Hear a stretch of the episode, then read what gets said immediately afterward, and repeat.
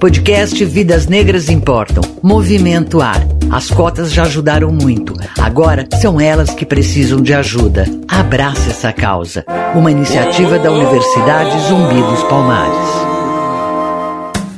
E salve a Bahia, salve o samba, as raízes africanas, salve o mestre Martinho da Vila, convidado especial deste episódio. Seja bem-vindo. Martinho, muitos enredos de escolas de samba têm abordado temas é, sobre a escravidão e o racismo. Na sua opinião, o que fica dessas mensagens depois da quarta-feira de cinzas? Entra como mensagem e entra como informação. E permanece a mensagem. Porque a música ela é permanente, ela se repete, ela fica para sempre, né? Então, é, é muito importante esse, esse comportamento das escolas de samba com relação às questões da negritude. Vem na cabeça agora o samba do Império Serrano, do Mano da Viola, Sérgio Oliveira, Herói da Liberdade, que foi uma maravilha. Faça uma noite, dia a dia, sangue do Deus corria dia a dia. De lamento em lamento, de agonia agonia, ele pedia e da tirania. Lá em Vila Rica, vai por aí. É um samba maravilhoso. É um deles. Ah, tem bastante, tem muito. O, por exemplo, aquilo, Kizomba Festa da Raça, no Rio da Vila Isabel. É, aquele samba ficou, ficou, que é do Luiz Carlos da Vila, Rodolfo Jonas. Eu, eu, eu fiz o enredo. e fui o mentor do enredo, idealizei o enredo. Mas o samba, ele, ele, ele é um clássico aí dos sambas enredos, que, que é muito conhecido. Valeu, zumbi, o grito forte dos palmares. é isso. Em 1969, você lançou a música O Pequeno Burguês, que diz: Felicidade, passei no vestibular, mas a faculdade é particular. Na época, qual era o significado para você desses versos? E hoje? Quando eu lancei essa música, maioria das pessoas pensavam que estavam contando a minha história, mas não. Estavam contando a história de de um colega. Eu era militar e trabalhava com ele, nós éramos sargentos, e lá no clube dos sargentos, né, ele incentivava que nós estudássemos, mesmo que isso não valesse ponto para a promoção, porque era muito importante para alcançar uma, um curso superior, porque antes nós éramos sinônimo de ignorância, burrice e tal. Então, ele se formou, estudou, mas com muita dificuldade, mas até hoje, qualquer pessoa que passa no vestibular fala: felicidade, passei no vestibular. é muito legal, né?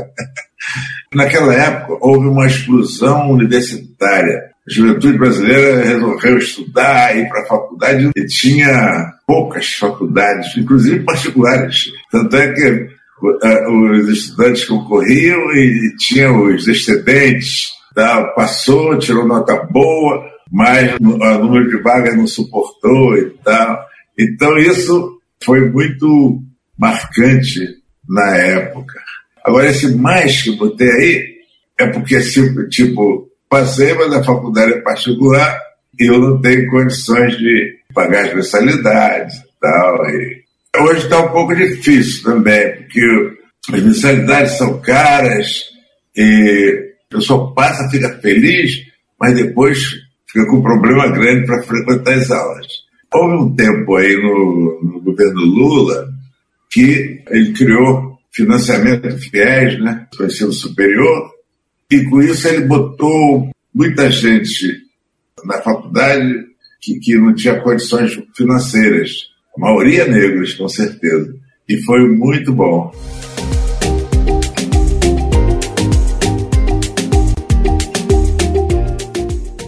Aos 79 anos, você entrou na universidade e fez o curso de Relações Exteriores. Como foi essa sua experiência? Foi 75 que eu entrei. Foi incrível, porque eu é, sou embaixador da boa vontade da comunidade dos países de língua portuguesa, funcionei como embaixador de Angola, no período que eles não tinham embaixada aqui, mas então a prática da relação internacional eu já tinha. Mas eu queria buscar mais conhecimento sobre as teorias, sobre a importância de tudo isso e tal, né? Aí eu fiz o vestibular na Estácio, Universidade Particular aqui, e foi muito bom.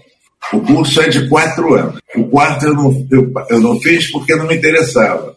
O quarto era direcionado mais para alunos que pretendiam se submeter ao exame lá do Instituto Rio Branco, outros para encaminhar o formando para o mercado de trabalho. Então, essas coisas não eram o meu caso, esses conhecimentos todos eu já tinha. Aí eu parei no terceiro. E o melhor também, que eu, que eu aproveitei para fazer um estudo, eu pesquisando essas coisas, né? Fazer um estudo sobre o ensino universitário, o nível dos professores, o nível dos alunos também. Mas foi muito bom conviver com, com a juventude. A maioria 20, 22 anos e tal. Eu com 70 e tal, muito legal. Durante os últimos dez anos, as cotas raciais têm ajudado bastante o acesso de jovens negros às universidades. No ano que vem, o Congresso vai debater a prorrogação ou não da chamada lei de cotas. O que você tem a dizer sobre isso? As cotas são importantíssimas. Todas as ações afirmativas foram muito importantes, não só aqui no Brasil. Elas começaram na América e, graças a ela, eles elegeram um presidente negro, né? Foi graças às cotas.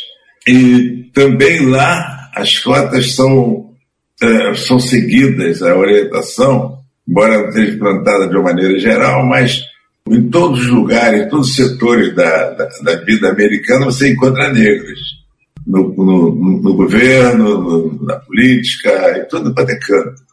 Então elas são muito importantes. Aqui isso não, não, não acontece, né? Elas ficaram só no campo da universidade o sistema de cotas está sendo discutido, ele, é, é, essa discussão é boa, que pode ser até que ela seja abrangida para toda a sociedade. E aí vai ser uma realização de um sonho. Não vai haver nem mais necessidade de movimento negro. O racismo, segundo o Nelson Mandela, é uma doença curável, porque as pessoas não nascem racistas, elas aprendem a serem racistas. Então aqui tem um período que avança, tem um período que retorna, e o racismo, ele, como é uma doença, um sentido da, da tradição familiar, então ela fica lá no subconsciente. Então, volta e meia, ela surge. Hoje, qualquer atitude racista, hoje alguém toma, ela é registrada e noticiada. Quer dizer, avançou bastante. Nas artes, essa coisa do racismo tem menos, eu acho que a música ela é essencialmente originária do, do trabalho, essa coisa toda, e veio da África para cá. Então, as grandes estrelas mundiais sempre foram negras. E, e tem muito negro por aí na música e tudo quanto é canto. Então, isso não, não se reflete, não, não acontece entre os artistas. E, geralmente, as pessoas que lidam com arte, com a música, com essa coisa toda, elas têm uma cabeça mais à frente e tal, e essas atitudes não acontecem.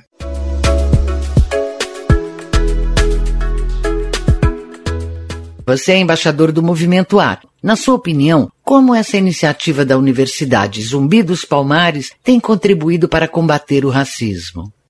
O Movimento Ar é muito importante. Eu dou parabéns ao reitor, o magnífico José Vicente, que lidera a Zumbi dos Palmares, e a Zumbi presta um serviço muito bom quanto ao racismo de uma maneira geral, se, se posiciona, e eu só lamento que aqui no Brasil só haja uma universidade negra, é que é a Zumbi em São Paulo, né?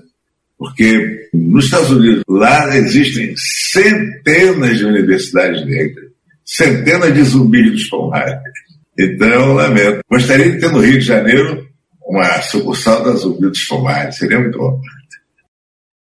Martinho, ainda falando sobre preconceito e racismo, com qual música do seu repertório você encerra a nossa entrevista? A mais recente, chama-se Era de Aquários. Ela está em todas as, eh, as redes sociais, todas as plataformas, ela trata exatamente disso. Fala da Era de Aquários que está chegando, que quando a Era de Aquários chegar, as pessoas vão se entender, os preconceitos vão acabar, essas coisas todas. E peça sobre ecumenismo. Essa, a música é essa. Está no YouTube. Era de Aquário de Martinho da Vila, o que você acha? O futuro do Brasil está bem próximo. Conservadores serão liberais. As diferenças sociais vão encolher. E, o racismo se diluirá. E ninguém terá sido síndrome de pânico, ninguém terá medo. Para aí. Parabéns, felicidade, bom trabalho sempre, saúde e muita música na vida. O futuro do país está bem próximo. Conservadores serão liberais. Os raivosos vão ficar dóceis. E as doces mais adocicadas. Quando a era de aquário chegar. Você acabou de ouvir o podcast Vidas Negras Importam. Apresentação Cintia May. Movimento Ar. Cota Sim.